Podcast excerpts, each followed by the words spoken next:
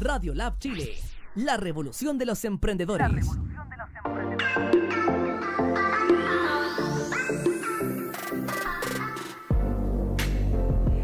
Hola, muy buenas tardes. Nos encontramos aquí en Radio Lab Chile, la primera radio online para emprendedores y el crecimiento personal. Nos podéis seguir en Facebook Live eh, o Facebook, Radio Lab Chile, eh, redes sociales, Radio Lab eh, Chile y em, la página web radiolabchile.cl. Aquí estamos en el programa nuevamente los lunes, miércoles y viernes a las 12 conmigo, eh, la conductora François Saint-Marie. Me podéis seguir en Instagram como Francoise, así se dice, se escribe mi nombre, guion bajo coach, Francoise coach. Pero soy François. Eh, eso, y bueno, y aquí nos encontramos hoy día viernes, eh, comenzando ya las vacaciones, ¿no? Esta semana que se viene, los niños salen de, vacaciones, mucha gente también se toma días en el trabajo y es un viernes diferente, ¿no? Donde muchos también están celebrando con la empanadita, el vino, eh, hay un aire de, festejo, de celebración, comienzan estos 18 chicos que se llaman, ¿no? Eh, la, esta gran semana de fiesta de, de, todo Chile, que a mí me fascina. Y, y bueno, y, y, en, esta, en esta fiesta, pues es que me vengo a encontrar con, con una persona, con un hombre, eh, no cualquier hombre, un hombre muy guapo por lo demás. Oh, gracias. Y os quiero presentar a mi invitado del día de hoy, que es Sergio Roberto Hernández. ¿Cómo estás, Sergio? Hola. Un besito. Gusto verte, François. Qué gusto tenerte aquí con Muchas nosotros gracias. hoy. Eh, Sergio eh, Roberto Hernández es ingeniero industrial textil de la USACH, eso dice... Correcto. Eh, de la UT. Partí en la UT, ¿Ya? porque soy un poco vintage ya a esta altura, y salí de los H. Ajá.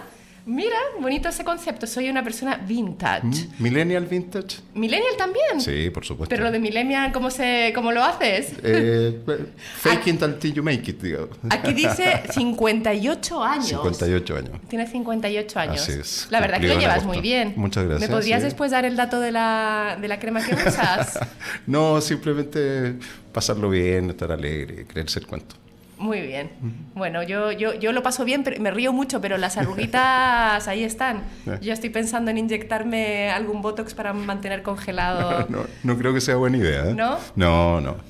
Luego echarían de menos, estaría yo así en, la, en las redes. bueno, Sergio, eh, hoy te tenemos aquí invitado eh, porque tú haces cosas muy interesantes, trabajas eh, desde el coaching, asesorando, eh, dando charlas dentro de un área que ayuda mucho para eh, tener mejores resultados en, en, la productividad, en la relación. Eh, y hemos estado trabajando este, este periodo mucho con las emociones y lo que tú eh, trabajas también abordas es justamente con el comportamiento ¿no? de, la, de, las personas dentro del medio laboral. Correcto. Mira, básicamente hoy día, después de, de una larga carrera profesional, donde estuve cerca de 27 años trabajando en compañías tanto nacionales como internacionales, incluyendo Coca-Cola y otras compañías, eh, sí, sí, sí. Aquí puedo ver que dice que trabajaste sumar. Yo eso de sumar no sé, y restar. Eh, sí, el textil sumar se llamaba. Ah, en vale. sus tiempos la industria textil en Chile fue súper importante. Y, y, trabajé en una de las compañías que era una de las más grandes, digamos, Sumar, que quedaba por ahí. En, de hecho tenía tres plantas. Eh, yo trabajaba en, la, en una de las plantas, la planta poliéster. En Independencia, no. Las afueras de Santiago. No, no, no, queda ahí en eh, eh, Carlos Baldovino, eh, Avenida Primero de Mayo, por ahí, eh, Santa Rosa, ¿no? no. Sí, sí, sí, sí, sí. Dice también que trabajaste, yo me acuerdo de esta, no sé si se refiere a esta, a esta marca, Village, que, sí, que vendían esquelas, cartas, Oh, hojas tenían, muy bonitas. Mira, yo, yo, era gerente de operaciones y era de verdad una, una muy entretenida, pero pesadilla, porque había que contar eh, Hello Kitty, Pago Ranger, peluches que se movían, tarjetas, sí, color mail, stickers de este porte, contar los lápices, o sea, tomar un inventario, preparar un pedido ahí, realmente era un ¿Cuánto tiempo estuviste en Village? Tuve tres años, tres años. Tres con años en Village. sí. ¿Desapareció Village el día de hoy? Sí, tuvieron tiempo? algunos problemas, perdieron la marca, hoy día son Happy Days. ¿ya? Ah, se reinventaron. Sí, la, la, eh, Daniel y Marco Glazer, y los hijos ya a esta altura, eh, son los que dirigen hoy día Happy Days. Grandes emprendedores, son, saben muchísimo sobre el tema de licencia, si alguien, algún emprendedor por ahí está interesado, Marco Gleiser es uno de los que más sabe de licencia aquí en, Chile, digamos, en términos prácticos. O sea, has estado en muchas áreas, porque vemos que estuviste en Sumar, Textil, Village, que ya tiene que ver con otra, con otra área. Bueno, aquí dice Sara Lee, eso es preciosa, Sara Lee, se vende cosas también como de hogar, de casa, ¿no? No, no, no. En, el caso de Chile eh, eh, era una división textil y lo que vendíamos era básicamente medias de mujer, panty, ¿ya? Eh, y ropa, ropa interior también. Entonces era muy bonito. O sea, tu mujer de, o las, tus parejas de aquel momento te, te, podían modelar unas lindas medias. De hecho, a veces la usaba para saber qué es lo que se sentía, digamos. ¿ah? ¿Y, qué se sentía? Es que extraño, cuando uno es medio, tiene chiporro natural, digamos, no es muy cómodo O sea, tú te probabas las panties. Sí, quería ver qué se sentía, cómo, cómo funcionaba. ¿No lograste salir a la calle con panties? No, por supuesto que no, pero me las probaba para, saber qué es lo que funcionaba, digamos. Negras transparentes. A mí me gusta mucho cuando. Con encaje, ¿sabes? Con encaje a mí me gustan mucho las medias que tienen esa línea detrás, como que va ah, bordeando, así como. había una marca que era Haynes, teníamos tres marcas: Lex, que eran las medias del huevito, los más antiguos se van a acordar, eran antiguas. Last, que eran como de más eh, bajo precio, más populares, y Haynes, que eran como el top de, línea que teníamos. Mm. un bonito eh, trabajo. Trabajaba con casi, no sé, 150 personas, el 99,9% mujeres. Eh, y era como era una mezcla de administrar un colegio, una planta, ser papá, eh, no sé, era, era un bonito desafío trabajar con tanta, tanta mujer, digamos. Qué interesante. Súper Entonces haber pasado muy bien. En esa época, ¿cuántos años tenías tú? Si ahora tienes 58. Eh, ya no, no sé, no me acuerdo. Fue el año, ¿qué año fue? ¿90? ¿Tenía cuántos? ¿Unos treinta y tantos? No sé. ¿Y, con tanta mujer tuviste algún encuentro con no, no, mujer no. ahí? No, no, no, la verdad es que no. Muy bien. Y luego te saltaste a otro rubro diferente que es la Coca-Cola. Así es. Y ahí estuviste un montonazo de años. Sí, estuve 17 años, o, sí, 96 hasta el 2013 son casi, claro, 17 años. Muchísimo. Sí, estuve en varios cargos gerenciales, estuve como gerente de compra, gerente de servicio al cliente, armé áreas de, manejo de demanda, de productos nuevos. Eh, comenzó toda la explosión de productos nuevos. Cuando yo llegué, como anécdota, había Coca-Cola, Fanta, eh, Sprite y Diet Coke. Y me llegó, cuando llegué fue el lanzamiento de Cuatro, que fue un exitazo, que nos tenía corriendo todo el día. Y después vino la explosión de productos, la compra de las marcas de Andina, Capo, Andifruit, Nectar Andina, después lanzamiento de productos como Powerade, Aquarius, etcétera. Más, más toda la, captura o, la producción local de los productos que estaban en la zona Pacífico, los productos de Perú, de Ecuador, de Bolivia, Simba, Fioravanti, algunos de Colombia, etcétera. Entonces fue, me tocó armar el área de exportaciones e importaciones Fui gerente de producción, gerente de operaciones, fui tres años o sea, gerente tuviste un aprendizaje ahí en tantas áreas, mucho tiempo. Así es. Eh, pudiste ver, desarrollar, eh, levantar, no sé, me imagino que tienen que tiene que haber sido todo un viaje dentro de la misma no, fue, La, la, verdad una, una, una, experiencia riquísima. ¿Qué es lo que rescatas de, ese de todos esos años de experiencia al día de hoy? Que dices, esto lo aprendí aquí, en Coca-Cola, eh, me sirvió cuando trabajé en este área, porque claro, abarcaste muchos eh, ítems, muchos... en, en, particular en Coca-Cola, yo diría dos cosas. Una, cuando yo llegué a Coca-Cola, era venía de mucho más chicas, digamos, la cabeza de ratón y pasé a cola de león. Entonces aprender un, un poco de humildad profesional. Espera, ¿cómo se hace dicho que dijiste? Pasé de cabeza de ratón a cola de león. ¿Ya? Y Coca-Cola es un, gigante, entonces yo era un gerente, pero, pero en el contexto de Coca-Cola no, era muy significativo. Ah, vale, cabeza de ratón a cola de león. Correcto. Joder, es que yo soy lenta. como, que, como que tengo, entonces visualizo al ratón, no sé qué, al león, ah, claro, vale, vale, vale. Entonces yo diría que el primer aprendizaje es humildad. El, La humildad. el segundo, que, cuando llegué a Coca-Cola, Coca-Cola es un número uno. Primero dices, voy a Coca-Cola, y es como que también a lo mejor viene ahí una sensación de, de empavonearte y no, por supuesto, por supuesto, digamos. Pero después, después aprendí de que, bueno, primero, grandes profesionales, grandes personas, con un sentido de, de, de, ser los mejores, de, dar siempre la mía extra, de ser líderes en todo aspecto enorme. Pero aprendí algo, o sea, eh, cuando yo llegué había esta cosa de ser el número uno, entonces, ¿por qué tendremos que mejorar si vamos a ser el número uno? Entonces, a pesar de eso, y a pesar de que una compañía que, en particular el aire concentrado de la fabricación de productos, no ha cambiado mucho en varios cientos de años, igual habían espacios de innovación. Y o sea, eso es lo interesante, la creatividad, y ahí tú tenías, ocupabas un lugar. Sí, de hecho impulsamos, no yo solo. cuéntanos algo que hayas creado tú, que a lo mejor todos podamos recordar. Ah, sí, no sé. ¿Cuál fue un eh, aspecto? es que es más puerta adentro, porque yo trabajaba en el área en el área confidencial de concentrado. Ya cuéntanos una, un secretillo, anda. Sí, Después de 13 años, ¿hace cuánto dejaste Coca-Cola? el papel y lápiz, les voy a dictar la fórmula de Coca-Cola. Eso que, joder, aquí le, le, damos el palo al gato. Y el chip que tengo aquí va, va a explotar. Me parece muy bien. entonces el aprendizaje es el tema de innovar y, lo segundo es que es el, entender los comportamientos de las personas. ¿Ya? Operadores, operarios, bodegueros, grueros, eh, administrativos, gerentes, trabajar en un plano internacional. Eh, me tocó trabajar con hindúes, japoneses, irlandeses, australianos, argentinos, eh, colombianos, bolivianos. Entonces, eso me dio una, una digamos, una, una musculatura, digamos, una flexibilidad para entender distintas o sea, con muchas personas de muchas variedades. Lo que dices tú, aprendiste a conocer el comportamiento de, de, toda esta variedad, de toda esta diferencias sociales, de género, de edad. ¿Qué no, les, no los motivaba? ¿Cómo trabajaban los brasileños? ¿Por qué se enojaban los argentinos? Etcétera. ¿Se enojan mucho los argentinos? No, no, no. Si hay algún argentino viéndome, no. No, son súper buena onda. Tienen un carácter tipo italiano duro, pero, pero son súper buenos en la pega.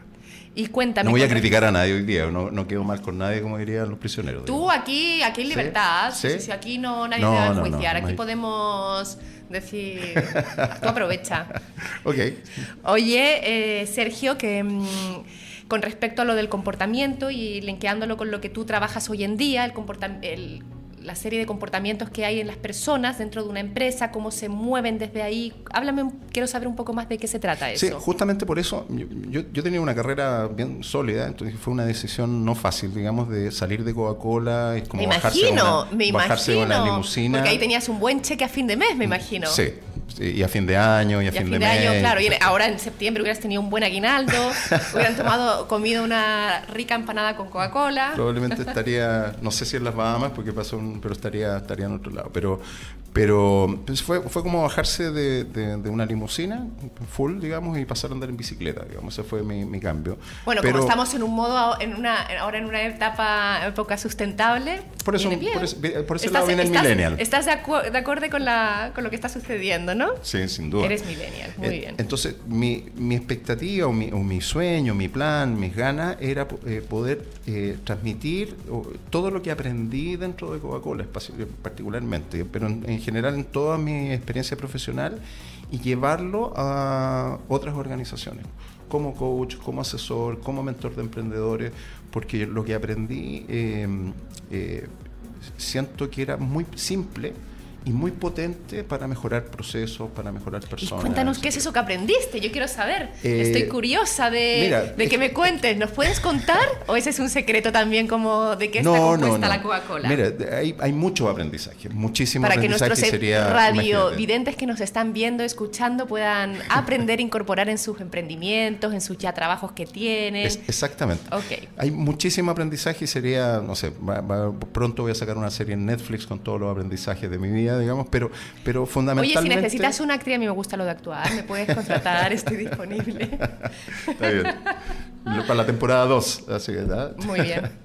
Eh, entonces, yo lo que, lo que traté de hacer, primero me formé como coach, me, me formé como facilitador, soy facilitador de Lego Circus Play, me formé como mentor, me, me formé en temas de emprendimiento, eh, antes y después de salir de Coca-Cola. Y lo que he estado haciendo durante este último tiempo es simplificando todo ese bagaje de experiencia y conocimiento en herramientas simples fáciles de entender, que pueda entenderte desde un gerente general, un gerente de operaciones, un bodeguero, un chofer y las pueda implementar y mejore su calidad de trabajo. Yo también quiero aprenderlas, a ver si soy capaz. Mejore su calidad de trabajo, su efectividad, su productividad, el servicio al cliente, el clima laboral, etcétera, digamos. Venga, trata, de, trata de explicármelo. yo, soy un poco, yo soy un poco lenta, ¿ah? así que por ahí, si me cuesta entenderlo...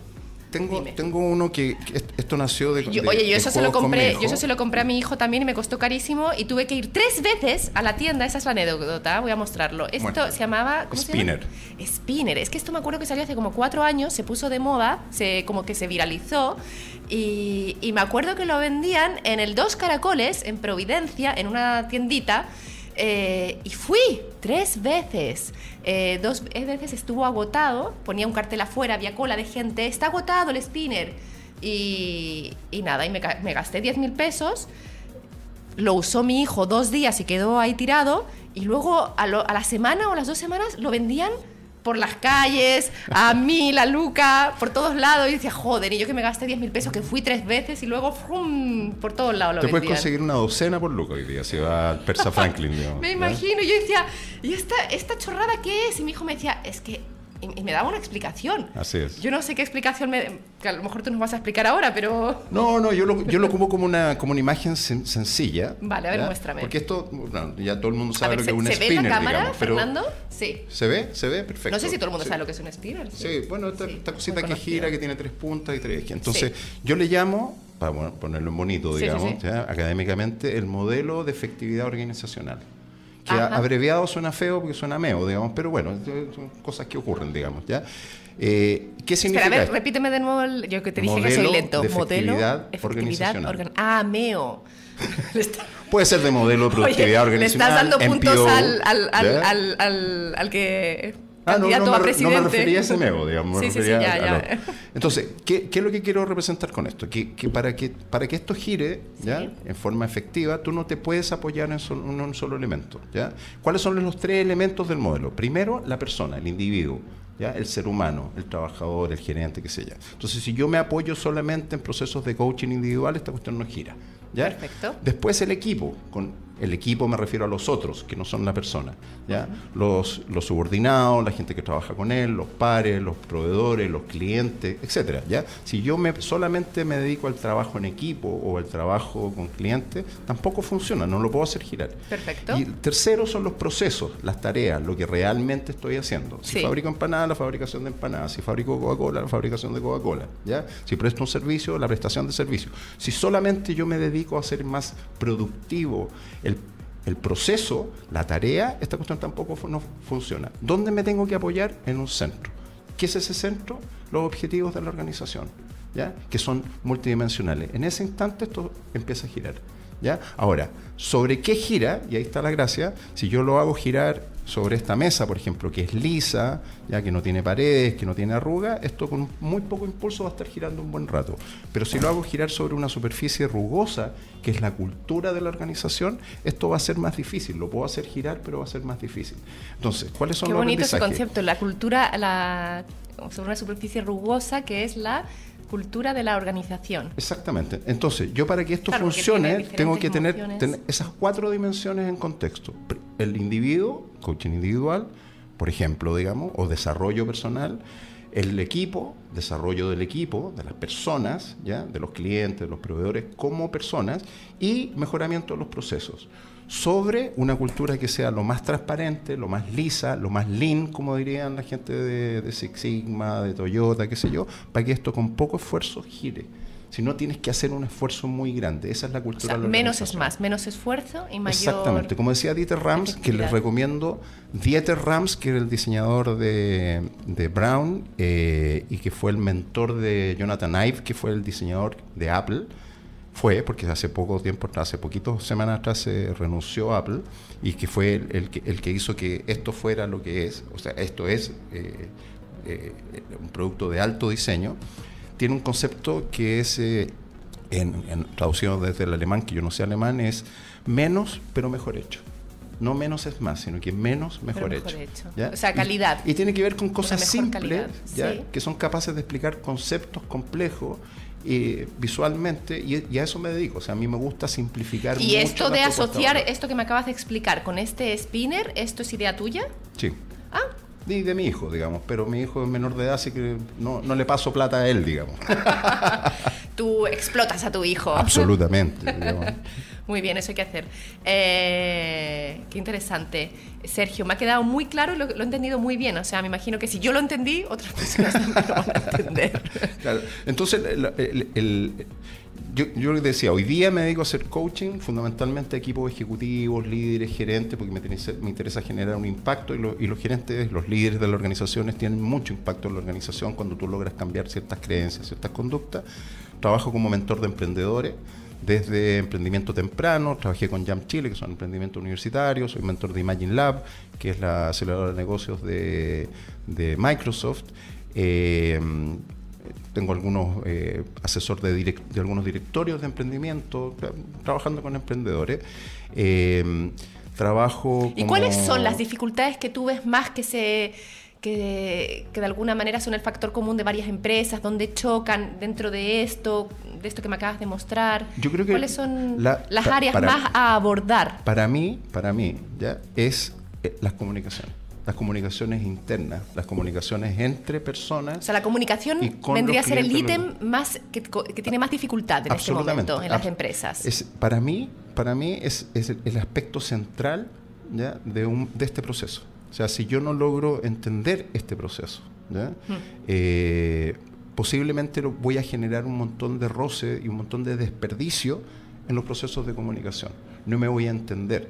Doy por, asumo que ciertos conceptos el otro no entiende y construye a partir del, de que el otro me está entendiendo, cuando en realidad su creencia está construyendo una cosa distinta. Yo, ¿Y cómo abordas esto de la comunicación? ¿Cómo, ¿Cómo entras para que la persona, la gente de la empresa empiece a entender que nos está comunicando bien y cuáles son las herramientas que entregas? Hay, hay, muchas herramientas, y basado en este mismo modelo, hay muchas herramientas que te permiten entender a la persona y entender a los equipos. ¿Qué herramienta ocupo yo? Y que es una herramienta antigua, sencilla. ¿Podemos eh, hacer un ejemplo ahora mismo aquí conmigo? Así de comunicación que yo puedo actuar, que no entiendo. Sí, te voy a, te voy a explicar la herramienta y después vamos a tratar de identificar en conjunto y pueden escribir ahí para identificar. Esto puede ser parte de, Netflix. Estoy haciendo un casting contigo. Entonces me quiero. Yo, voy a ser la actor aprovecho, principal. Yo aprovecho la instancia, esto de menos es calidad, yo aprovecho menos todo. Es, menos pero mejor hecho. menos pero mejor hecho, entonces yo quiero aprovechar esto para también promocionarme. Perfecto. ¿Algún productor por ahí para que vaya tomando nota? A propósito, si alguno alguna de nuestros radiovidentes que nos está viendo en este momento nos quiere, le quiere hacer alguna pregunta a Sergio Hernández, em, pues pueden escribir un WhatsApp eh, o enviar un audio al más 56988996232. ¿Vale? Voy a repetir. Eh, 988996232 preguntas, eh, algún comentario para Sergio Hernández. O si, nos, eh, si hay también alguno en Facebook, tú nos puedes después leer, Fernando, ¿vale? Eso. Perfecto. Entonces, lo, que te decía es que la herramienta que yo ocupo para denotar este tema de comunicaciones es una herramienta antigua que, que es de estilos de comportamiento. Se llama DISC, D-I-S-C. Es un látigo si la persona no entiende. No, no, no, no, no. Es básicamente detectar cuál es tu estilo de, comportamiento, tu estilo de personalidad y a partir de eso construir un proceso de comunicaciones y, entender el estilo que tienen otras personas. ¿Y cuáles son esos estilos de comportamiento y de personalidad? La, metodología DISC, que es una metodología que, es sencilla, desde mi punto de vista, una de las más sencillas, puede ser para los más... Eh, metodología DISC. Esta es una metodología que existe, sí, que absolutamente. Tú puedes encontrar, se puedes encontrar eh, test disc en, eh, gratuitos en internet. Eh, yo ocupo algunos más profesionales. Hay tutoriales en YouTube. De todo. Pues, hoy día la información, no, no accesar a la información es porque uno no quiere accesar, pero la información está, todo en internet. Esa es la maravilla. De, las comunicaciones. SC, ¿ya? Entonces, lo que hace la metodología DISC es que divide a las personas básicamente en cuatro cuadrantes. O sea, primero hay personas que son extrovertidas, ¿ya? Para que vayan entendiendo, extrovertidas que tienen la energía hacia afuera, no, no tiene que ver con cómo hablan, y personas que son introvertidas, que tienen una energía más contenida, más controlada, ¿correcto? Sí, correcto. Y por otro lado hay personas que se orientan más a la tarea y personas que se orientan más a las personas, ¿correcto? Con eso quedan cuatro segmentos o cuatro cuadrantes. O sea, los extrovertidos, los introvertidos, los enfocados en las tareas. introvertidos, enfocados a las tareas, enfocados a las personas. Enfocados a las personas, perfecto. Sí. Perfecto. Entonces, vamos por cuadrante. El primero, que es extrovertido, orientado a las tareas, es el rojo. Es el dominante. Tiene un color. la D del disc. ¿Correcto? Perfecto. ¿Cómo se caracteriza el, dominante? Es el típico gerente general tradicional chileno. En Radio Lab somos dominantes. Eh, el que toma las decisiones, que tiene un sentido de urgencia, que se orienta casi como un depredador, se orienta al objetivo, es digamos el, el ¿cómo se llama? El Hernán Cortés en la conquista, o sea, tengo que conquistar México y quemo las naves, ¿ya? O sea, voy hacia adelante, soy el guerrero, tiene un lenguaje de destruir, hay que luchar, la competencia, tenemos que ganar, somos los mejores, ¿ya? Es el héroe conquistador, ese es el D, domina, en resumen, ¿eh? ¿ya?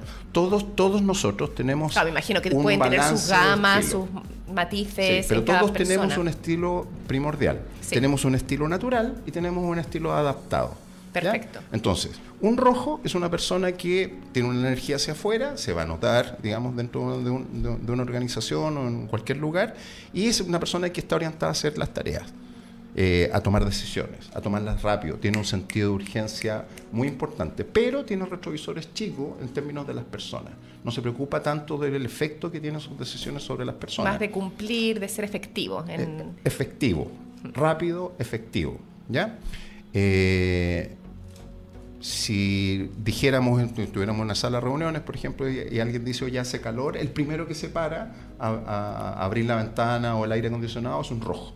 No tiene idea cómo funciona el aire acondicionado, pero se para igual, porque Su, su, su, emoción es el ser, el primero. Perfecto, esa es su, emoción. Independientemente que sepa dónde está el aire acondicionado, lo que tiene que hacer, ¿ya? Eso lo sabe otro. Luego se confunde, pone la calefacción y todos ahí sudando. Exactamente. ok. Eh, ese es el rojo. después viene el amarillo, que es, está al otro lado del rojo, que es eh, el I del DISC, que es el influenciador, que es extrovertido, pero orientado a las personas. Entonces la persona... O sea, ¿podría ser que el influencer viene de ahí también?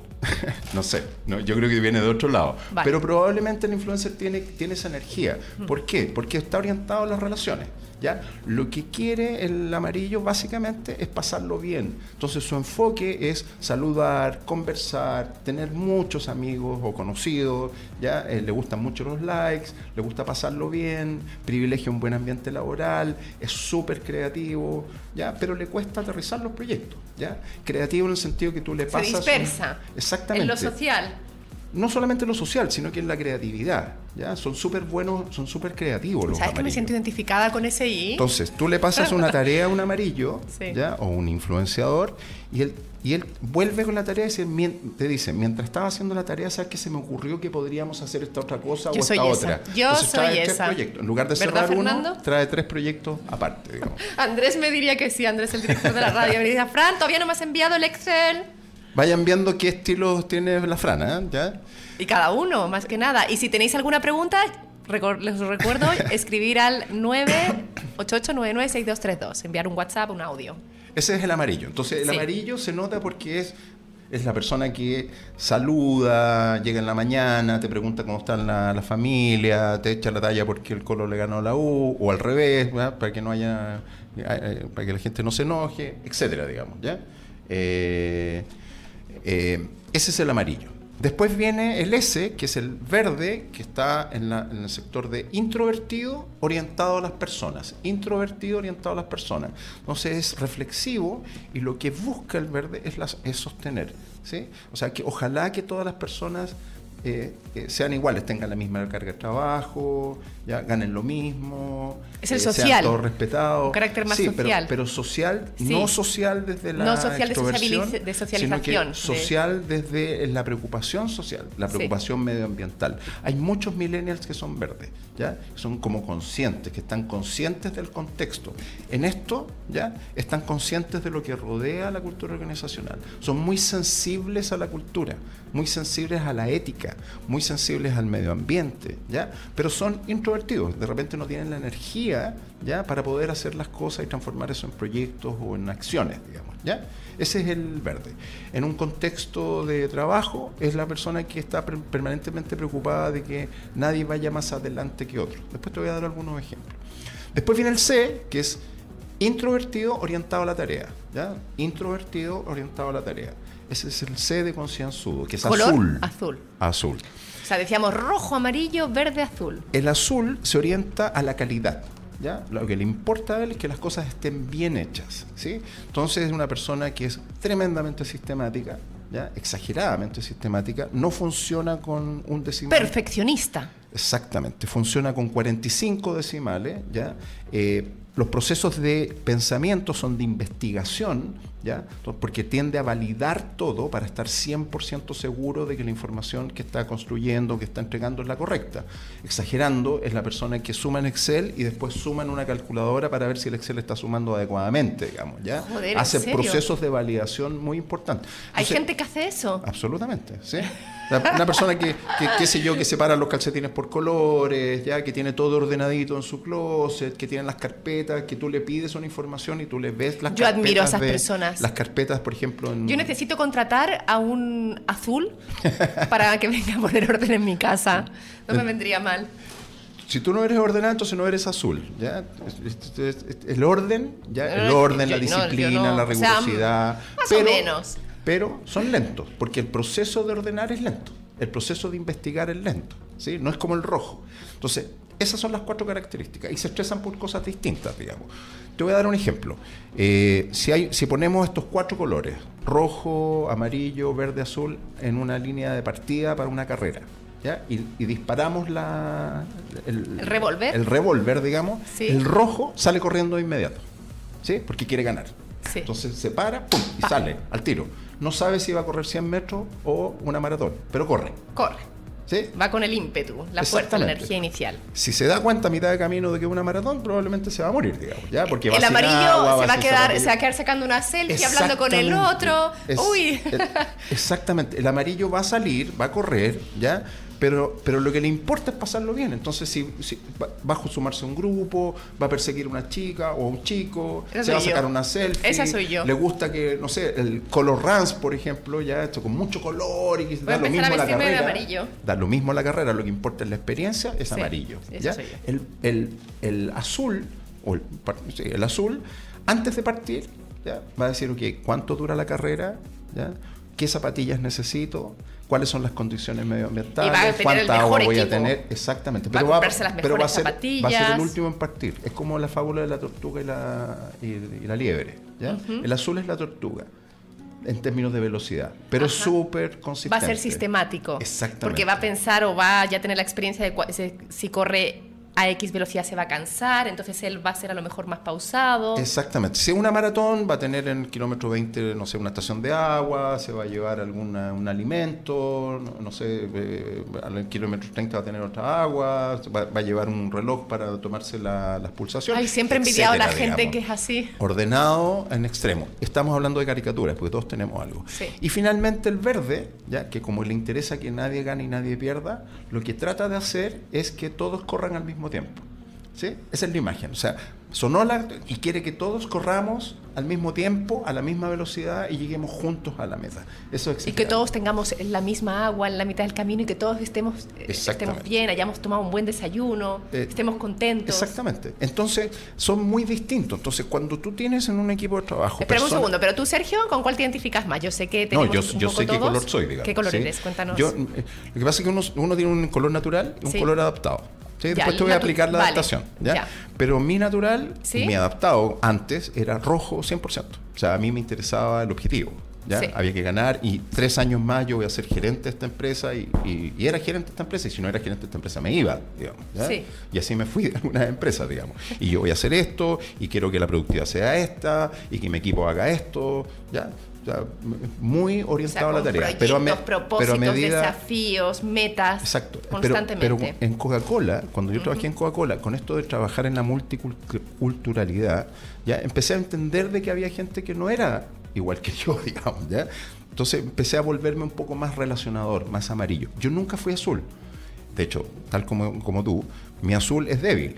¿ya? Tengo bajo azul. Por lo tanto, cuando yo estoy en contexto de trabajo, trato de tener un buen socio un buen partner, un buen eh, no sé, empleado que sea azul, que sea ordenado, que sea sistemático, que, vea, la agenda. las páginas que, que haga el reporte, que saque las cuentas de la calculadora. Que, pague el IVA y todas esas cosas que hacemos los emprendedores. Yo, necesito a alguien así a mi lado.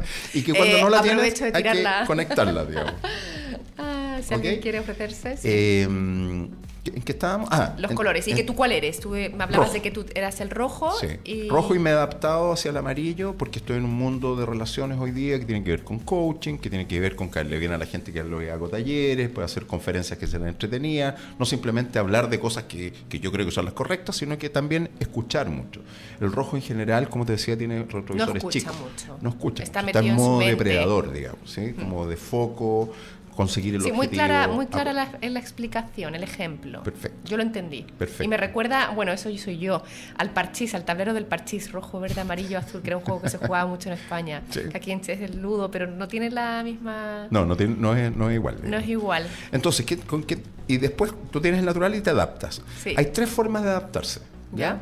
Una es que, a ver, te voy a dar un ejemplo. Si yo tengo que eh, tocar ese micrófono de allá, y esa va a ser mi tarea, digamos, ¿ya? Yo tengo tres formas de tocar ese micrófono. La primera, ¿ya? Es que me muevo para allá, ¿sí?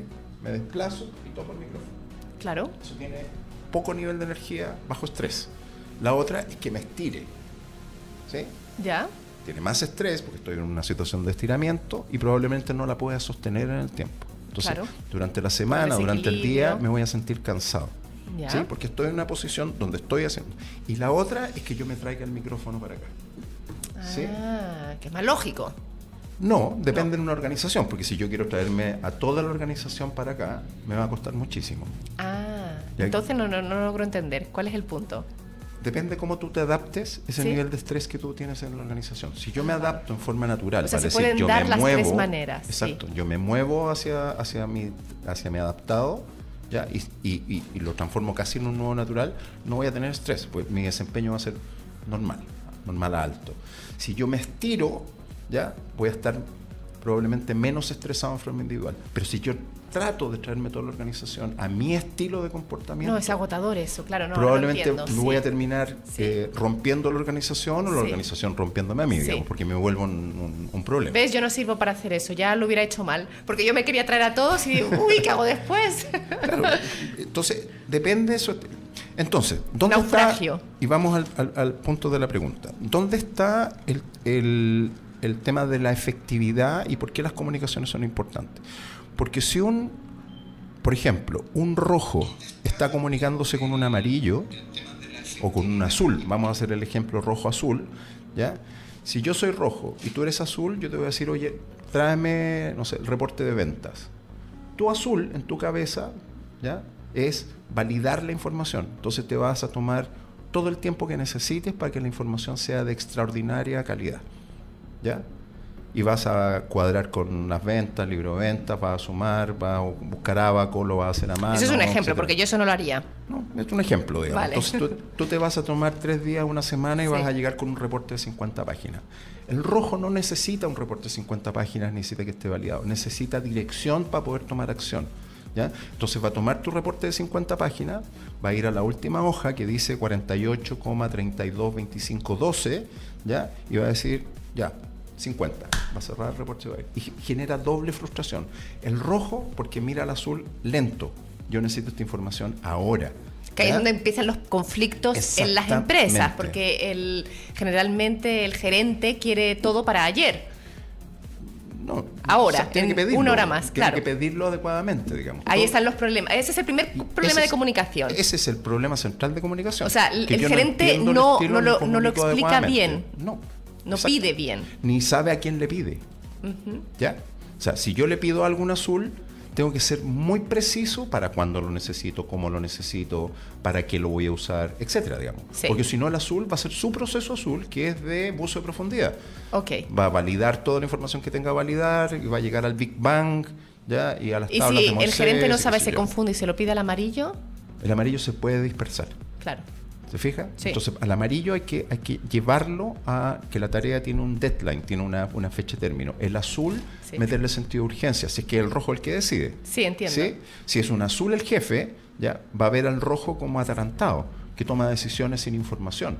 Ah, vale, como por sí mismo, sin preguntar, sin consultar. Exacto. Oye, las cosas tienen un proceso y el rojo se va a sentir frustrado porque lo que quiere hacer es tomar acción, quiere eh, ir a pelear. Y el azul decir, no, no, no, revisemos primero. Entonces va a sentir que lo están tramitando. El rojo ve al azul como burocrático, como lento, como... Muy aburrido. Eh, aburrido. no, mm. aburrido no, lo ve tramitador.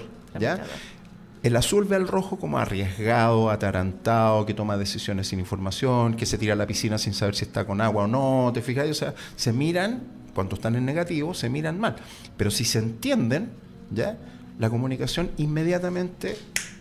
O sea, si se entienden, es increíble, porque yo puedo. Eh, coger lo mejor de cada persona. O sea, dependiendo de la situación, yo, yo puedo elegir. O sea, te voy a dar un ejemplo extremo, digamos, si llega, si estoy en una, una, ¿cómo se llama? una posta de urgencia, ¿ya? y llega una persona con un puñal clavado en la espalda, digamos, yo no le voy, no voy a hacerle exámenes de sangre, no voy a hacerle exámenes de, no sé, de colesterol, ya que me gustaría tener toda la información, que podría ser un azul exagerado, yo voy a tomar acción inmediata para salvarle la vida. Y si el cicatriz le quedó fea, no es mi problema. ¿Ya? Mi foco es salvarle la vida. Pum, listo, y toma acción inmediata. Si el tipo es alérgico a los antibióticos, bueno, se verá después. ¿Y ahí cómo entra, por ejemplo, el verde o el amarillo? El verde y amarillo funcionan en, un, contexto equipo, en la creatividad, en generar contextos adecuados para las personas. No es pura tarea. Eso, por eso son importantes, porque son relacionadores, ¿ya? influenciadores, relaciones, etcétera, eh, y están preocupados de las personas no solamente las personas, pero están fundamentalmente preocupados de las, personas. El rojo y el azul están preocupados de las tareas. En el extremo solamente ven tareas. No, yo me, refería a este ejemplo específico que pusiste de la persona con el, con el puñal, cómo reaccionaría el amarillo y cómo reaccionaría el ah, verde. Perfecto. Probablemente en ese escenario, ya el amarillo y el, amarillo y el verde lo contienen después de, salvarle la vida, digamos. ¿sí? Mm es como el cuidado, la alimentación, arreglarle la cicatriz, motivarlo, decirle que está bien, cómo, te sientes, cómo estás, que te duele, etcétera. Viene es otro proceso, digamos, que no tiene que ver con la tarea de salvarle la vida en ese instante. Capaz ya ni, ni logran eso porque capaz ya murió. Cuando, los barcos, los grandes barcos que son manejados por un capitán, digamos, ya llegan a zonas de fiordos, los maneja el, lo que se llama el, el práctico que, se sube al barco y que él conoce en detalle cuál es la, configuración del fiordo y lo maneja él. ¿ya? Ese es un azul, ese es un ejemplo rojo-azul. ¿ya? Te voy a dar un ejemplo que es hermoso de productividad en el rally. ¿ya? El rally coches. El rally, carreras. las carreras de rally. Vale. Hay una persona que es el copiloto que lleva el plan de carrera, que sabe exactamente a qué velocidad, en qué cambio, hacia dónde va la curva, cómo tiene que manejar. ¿Sí? pero nunca va mirando la carrera. Él va mirando la instrucción, ¿sí? el plan. Y el rojo, en este caso, eso sería un azul, detallista al extremo. Y el rojo sería el que conduce. El piloto, que tiene que ganar la carrera a como de lugar. A como lugar. Entonces va empujando, va acelerando, va preocupado de competir, qué sé yo, pero va escuchando al azul y haciéndole caso al azul.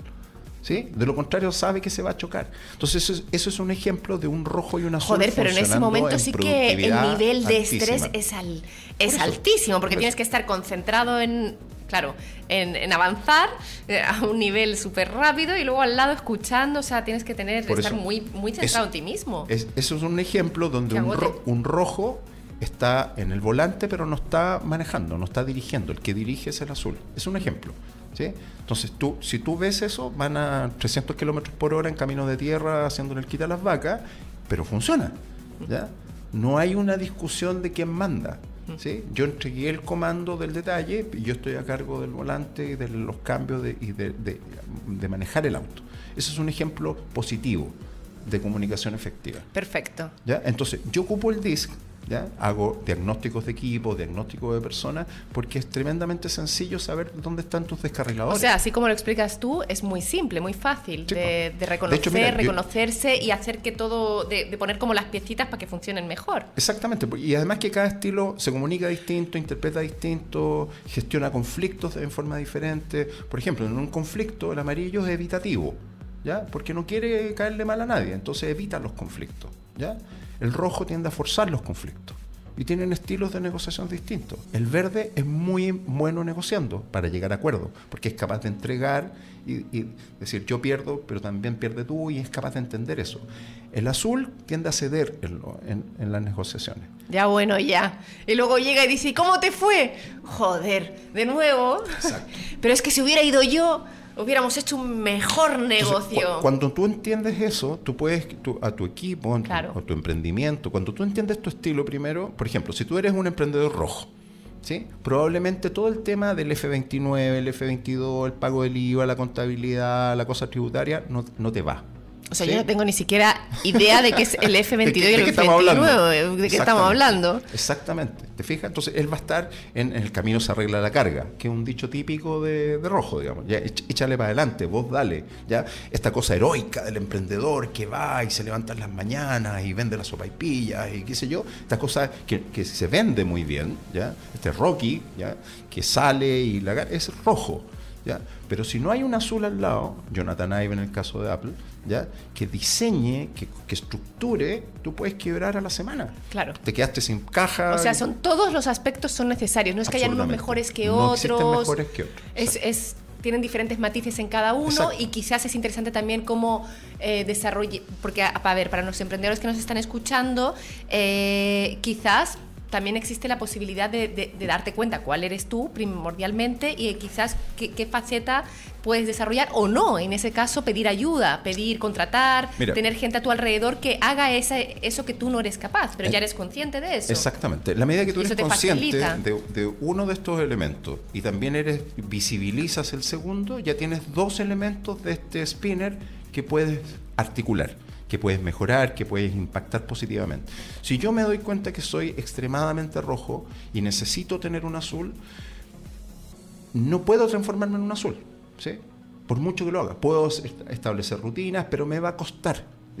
Me va a yo lo he intentado muchísimo. Tú sabes que todos los años yo me compro una agenda y todos los años la agenda acaba escribo ahí de repente. dura tres días, Dura tres días la agenda y luego acaba tirada. Y me demoro un montón cuando voy a comprar la agenda. Estoy ahí en la librería nacional y miro. Y como que en ese momento estoy ilusionada mi agenda. Todos los rojos exagerados, todos los rojos, los amarillos exagerados eh, han desarrollado un montón de, no sé, en planilla Excel y se ponen las tareas, en papelito, en agenda, en el celular y bajan las aplicaciones, pero como no son sistemáticos, sino que están orientados a la acción y no a la, y, no a, la, precisión, terminan dejándola botar, termina siendo una carga. Entonces, ¿qué tienes que hacer ahí? soy un poco rojo también, entonces, soy un poco rojo y un poco amarillo. Yo creo que tú eres más amarillo rojo. Más amarillo. Sí, pero, pero acuérdate que estamos hablando de caricaturas. Todos tenemos una, una, ecualización de, los, de todos los colores. Entonces, ¿Qué, le pasa al rojo? Que no tiene que tratar de transformarse en azul, sino que tiene que darse cuenta de que en una determinada situación es necesario un azul y buscar un sucedáneo, una, un apoyo, una, no sé, un buen contador, ¿ya? Eh, una buena secretaria, un buen partner, un buen socio o alguien que te haga un mini director. No sé, depende, cada situación es muy distinta. Oye, y esto, por ejemplo, en las relaciones más íntimas, eh, ya en un matrimonio, ¿qué pasa cuando tú conoces a un hombre o una mujer y, te enamoraste, pero no viste el color que era? ¿Y qué pasa si se junta un rojo con un rojo? Suele, ¿Puede pasar? ¿No? Yo, yo creo que bueno, se dan todas las posibilidades, digamos, ¿ya? pero probablemente lo que he visto yo en el, en el, ámbito laboral, que es donde yo básicamente no te has movido en el ámbito eh, No, sí, me muevo en el ámbito personal, digamos, pero, pero donde lo aplico es que, por ejemplo, si hay dos rojos, los dos en, en una mesa, los dos tratan de llevar el control o sea, ahí se, crea una competencia de liderazgo entre las personas y, entonces probablemente, probablemente dos rojos como pareja va a ser una explosión de pasión como muy exuberante, pero cuando haya estrés va a haber eh, también exuberancia en el, en el conflicto. Van a volar los platos por el aire. Exactamente. Pero va a depender. O sea, si yo entiendo que mi pareja es azul, que es sistemático, riguroso, ordenado, qué sé yo, yo trato de adaptarme a ese. ¿ya? Bueno, ahí vienen muchas veces los conflictos, que uno es arrojado y el otro es sistema y, y, el, y, el, azul quiere que sea azul también su pareja, pero la pareja no puede, no le resulta. Exactamente. Entonces, yo no quiero, no, mi, mi, mi, mi, función como coach no es yo he visto, transformar... Yo he visto a personas que hasta en el supermercado, tú sabes que en el, en el, en el carrito de la compra... Llevan todo ordenadito. Sí, porque yo cojo y tiro y de repente digo, joder, y tengo... Y, cuando me doy cuenta, cuando he llegado a la caja y saco el pan de molde que va ahí todo achurruscado, y digo, joder, que no me di cuenta. Y metí la Coca-Cola de dos litros encima, qué sé yo. O llega un yogur abierto, lo, lo Me ha pasado, me ha pasado. Señorita, está abierto. Ay, verdad, ya, déjemelo ahí. No lo, ya, está Entonces, bien. El, el, objetivo de, por lo menos el coaching que yo hago, no es, no es que la persona se transforme en otro color, sino que entienda cuáles son los potenciales y los descarriladores. Porque eso te da más eh, claro, y, y logre ver que en su entorno logre ver cuáles son los colores del otro y logre hacer los ajustes necesarios. O sea, si yo tengo un azul con el que tengo que trabajar y yo soy rojo, entonces tengo que ser muy preciso en lo que necesito. Lo necesito ahora en un post-it sin decimales porque voy a tomar esta decisión. Y el rojo como, el azul como va orientado a la precisión. O sea, y ahí es importante que todos, todo el mundo, todas estas personas que trabajan en esta empresa, sepan esto de los colores, esto de las características, sepan identificarse a sí mismo y sepan, también identificar a, cada una de las personas con las que trabajan o con las que se trabajan más eh, cercanamente y de esa manera van a la comunicación va a ser más efectiva según si están hablando con el rojo, con el verde, con el amarillo. Sin duda. Algo así, ¿no? Sin duda, exactamente. Y ese es el registro que yo tengo. Cuando yo hago coaching de equipo y eh, implementamos DISC, o sea, el, un gran, no sé, no sé un porcentaje exacto, pero un gran porcentaje de las barreras de comunicación, del ruido de comunicación o del desperdicio de la comunicación, se desaparece. O sea, Porque yo no tengo que estar iterando. Si yo le pido a un, a un azul algo, se lo pido mal, ¿ya? Cuando llegue, yo no voy a sentir frustración. O cuando un amarillo llegue una tarea incompleta, ¿ya? y lo mande de vuelta, eso es desperdicio. Entonces, si yo genero desperdicio de cualquier tipo, estoy afectando la efectividad. Os recuerdo, si tenéis alguna duda, pregunta, comentario, podéis escribir, en, hacer algún comentario en Facebook o mandar un WhatsApp al 988996232 aquí a Roberto Sergio Roberto Hernández, que nos está dando una charla del DEC. ¿DEC? ¿Cómo se llama? Disc. Disc. disc. Es como un disco. Sí, como, un disc, como compact disc. disc que es una herramienta muy útil y necesaria para eh, desarrollar una buena comunicación efectiva dentro de los ambientes laborales. Tenemos dos comentarios. Uno es de Marcos Oyarzún, dice saludos Sergio. Y de Dan San, agradecido de Sergio por su coaching y liderazgo en Coca-Cola. Saludos. ¿Lo conoces? Sí, Daniel y Marco. Marco es un gran fotógrafo. Y Daniel trabajamos juntos eh, hoy día ya está un doctorado, PhD, una máquina, trabajamos juntos en Coca-Cola. O sea, ex compañero de trabajo. Él dice, él debe estar diciendo ahora mismo, ah, sí, Sergio era, rojo. y yo, él que era, otro rojo, él era azul. Ah, muy bien. Sí, súper sistemático. Bueno, ¿ves? Por eso está ahora en el doctorado, por eso... tal cual, tal cual. Qué gracioso. Súper profundo. Gracias por los saludos, amigos. Amigos que nos están viendo. Em, cuéntame, Sergio, mira, quería decirte... Me gustaría hacer yo un comentario que... Hazlo, Fernando. Yo, en lo personal, soy muy em, fanático de la cultura popular y la escritora J.K. Rowling, en eh, su libro más popular, Harry Potter, destaca estos, estas cuatro personalidades en la separación de las casas de la escuela Hogwarts. De hecho, lo hace a través de los mismos colores. Por ejemplo, Ravenclaw, que serían los azules, Gryffindor el rojo, Hufflepuff el amarillo y Slytherin el verde. Entonces las, las características estuve todo el rato pensando en, ello. Eh, y claro, son exactamente, o sea, no exactamente, pero sí son muy, muy similares a lo que se plantea en los colores. Exactamente. De hecho, el desarrollo de guiones, aparte del mito del héroe, qué sé yo, que, tiene que es la narrativa, esas cuatro características son muy potentes para desarrollar. Por ejemplo, en Star Wars, el rojo, ¿quién sería? Dominante, de hecho abusa Yo una no me sé los nombres, pero vamos, el de negro. Darth Vader. Ese. Dark Vader. Yo soy tu padre. ¿ya? Ese Darth Vader claramente un rojo. ¿Quién sería el amarillo? Entretenido, simpático, creativo, sale salir, no se frustra. Han Solo. Exactamente, muy bien. ¿Cuál sería el preciso? Esto es como el pasapalabra. El sistemático, ¿ya? El sistemático. El que está permanente preocupado de, como preocupado de, cuánto, de que queda lejos, cuánto tiempo queda. Vosotros también podéis contestar aquí por La Facebook. princesa Leia es bastante... sint- ¿No? Eh, C3- C3PO. Citripio, ¿cierto? Exactamente. No, no pensé en los androides. ¿Y ¿cierto? cuál sería el verde? El que se preocupa por todos, que está dispuesto a sacrificarse a él para que los demás ganen. Ahí sí estamos hablando de el... Tiene- Usa una espada verde, de hecho, cuando Sí. pelea con eh, no, no, no es Obi-Wan. No, Mark Hamill era el, el per- Eh, A ver, a lo mejor la respuesta la tiene alguno de Luke nuestros radiovidentes. Luke Skywalker, Ah, vale, vale. no me acordaba del primer nombre. En eh, El Señor de los Anillos también. ¿Quién es el preciso en El Señor de los Anillos? El azul. El que le achunta todas, digamos. Dispara siete flechas y le pega a, a las siete. Yo no me sé los Legolas. Legolas. Exactamente. Definitivamente. El rojo, que es un clásico, el que a cualquier intento es el primero que sale a pelear y no, déjamelo a mí, saca la espada. y- Aragón. No. ¿No? ¿Cómo se llama el, el enano? Eh, El rey de los ah, enanos. El enano. No, recuerdo acuerdo su cómo se nombre, pero el enano, sí. Exactamente. De- y de lo, el amarillo. Sam. Definitivamente Sam. Exactamente. Que es uno Oye, de los hobbits. me voy a ir a ver películas contigo que me hacer este análisis. Falta uno en ¿Eh? El Señor de los Anillos, ¿no? El verde, el, El que, el que sufre, el que está con todos, el que, el que busca la justicia, que tiene estas dudas de la ética. que- Frodo. F- Frodo. De hecho, aparece el anillo cuando se ponen las manos, aparece verde. Pero porque se espérate. juega mucho con esos personajes, pues son, en Toy Story pasa lo mismo. Más a- eh, al infinito y más allá. ¿Qué es eso? Rojo. ¿Te fijas? ¿Pero tú esto lo descubriste tú solo o esto te lo enseñaron a ti cuando estudiaste el DISC? Yo hice el disc estando en Coca-Cola. Me, lo hicieron para entender como parte de los procesos de coaching de Coca-Cola. Y lo encontré que era genial.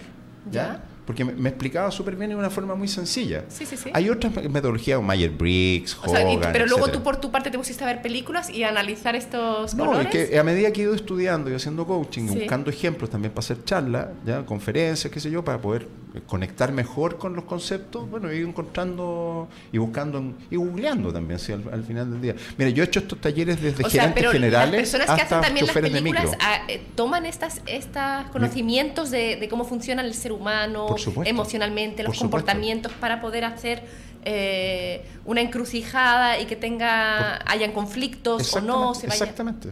Es- es- esa es la característica de la narración, digamos. La, ¿Cómo se llama? La- el viaje del héroe de Campbell, ¿ya? que le- el- Matrix es un- quizá un mejor ejemplo de cómo el héroe cae y después sale y se recupera con superpoderes. Y todas estas tipologías de personalidad más junguiana, que es poner caracteres muy intensos, muy caricaturescos, ya extremos. O sea, como arquetipos. Exactamente. Entonces está el malo, que es malo, malo, malo, digamos, y el bueno, que es bueno, bueno, bueno, y eso genera un conflicto, digamos. Mm. Entonces tú- yo lo asocio al disc, ¿ya? Eh, porque es fácil de explicar. Porque hay una, una imagen, si no, si no se vuelve muy hablado. Yo, yo lo que decía, he hecho talleres de esto con gerentes generales, equipos gerenciales, choferes de micro, ¿ya? y funciona bien, porque interpretan. Un- un- uno que fue muy bonito, que lo voy a mencionar en Buses Bule, que hice el taller de comunicación efectiva y gestión de conflictos y metí disc, ¿ya? sin hacer reporte. Y al día siguiente, uno de los choferes me dice, ¿sabe, profe? Me encantó el disc. Ahora puedo entender por qué mi hijo es como es, porque yo soy rojo y él azul y por eso tenemos conflicto. Espera, es que tenemos una pregunta. No te estaba. Perdona que me perdí un momento, lo leo yo. Dice aquí, no sé cómo se llama la persona, ya, pero me han escrito y dice: dado el, dado el conocimiento que tiene Sergio de la industria cultural, ¿qué importancia le da a esta formación a los gestores culturales en Chile? Y por supuesto, ¿qué opinión tiene él sobre el panorama de la gestión e industria cultura- cultural en Chile? Vamos a responder una de las preguntas de nuestros Wow. radiovidentes. Eh, a ver, yo el año pasado estuve gestionando un centro cultural que es Espacio Diana, el teatro, por lo tanto me formé. Espacio y- Diana ahí en, en- ¿Cómo se llama? En San Diego. Exactamente. No, Vale. no los juegos, sino que el teatro. ¿ya? El teatro. Entonces me tocó conocer mucha gente del mundo de la cultura. Eh, mm, eh, hice algunos cursos, leí harto, digamos, fue una, una tremenda experiencia.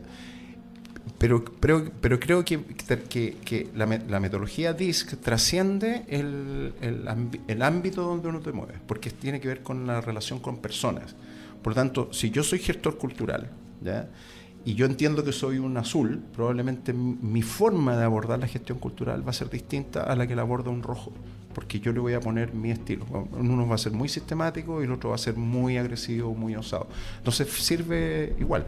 Ahora, ¿qué opino de la gestión cultural en el país? Yo creo que estamos eh, al debe, digamos, o sea, todo el tema de, la reducción de fondos de Fordart, ¿cómo se llama? la no sé si suspensión o eliminación o reducción de líneas de financiamiento para cine, eh, que hizo que hicieron el Banco Estado, etcétera, digamos, creo que afecta, creo que es fundamental la producción cultural en un país, fundamental. Me gusta, me llama la atención, Sergio, te escucho hablar y claro, viendo que trabajaste en Coca-Cola 27 años, que tiene que es otro rubro de más de de ganar dinero, de, con objetivos claros de productividad, ¿no? de mejorar siempre eso.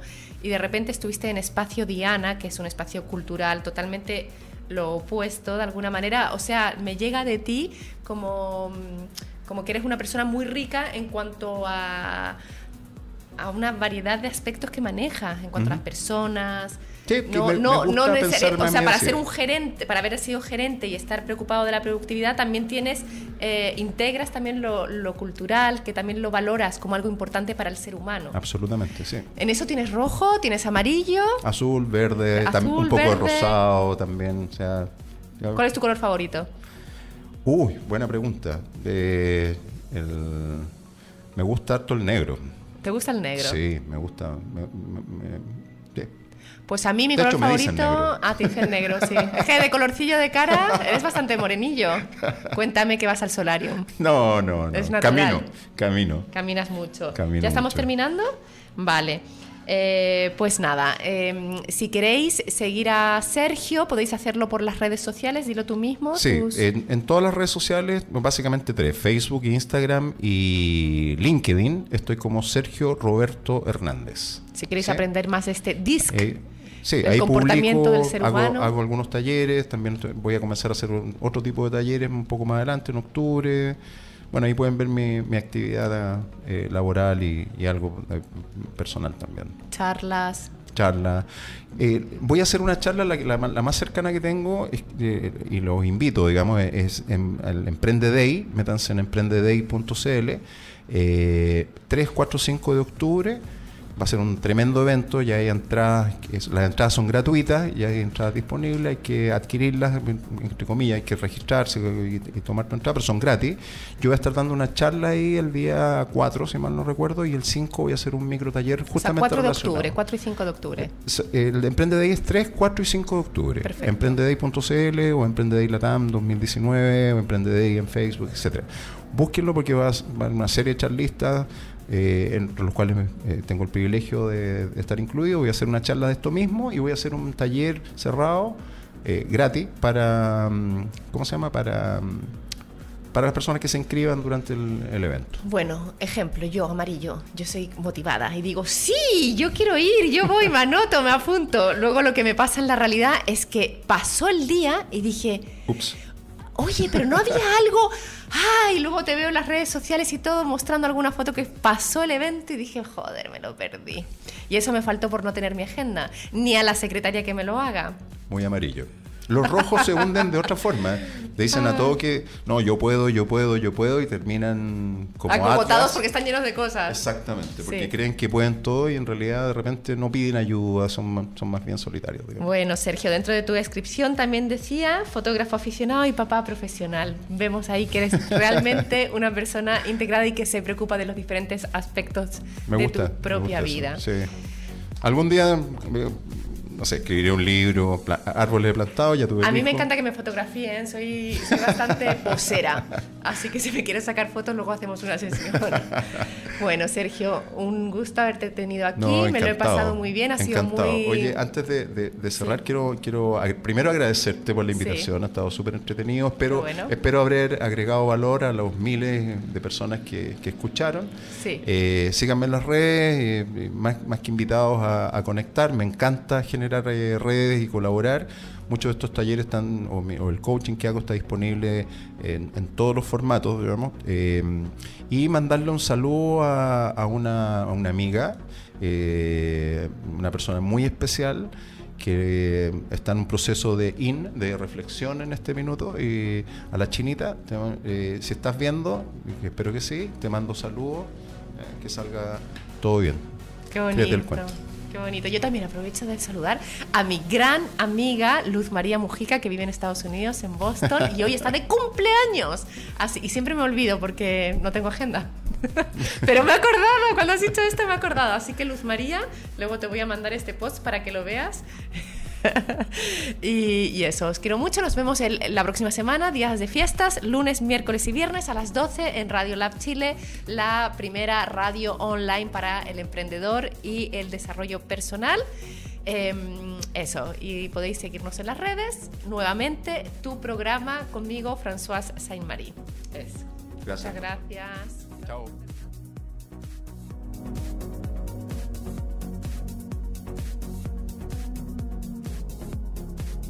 Somos lo que tu emprendimiento necesita.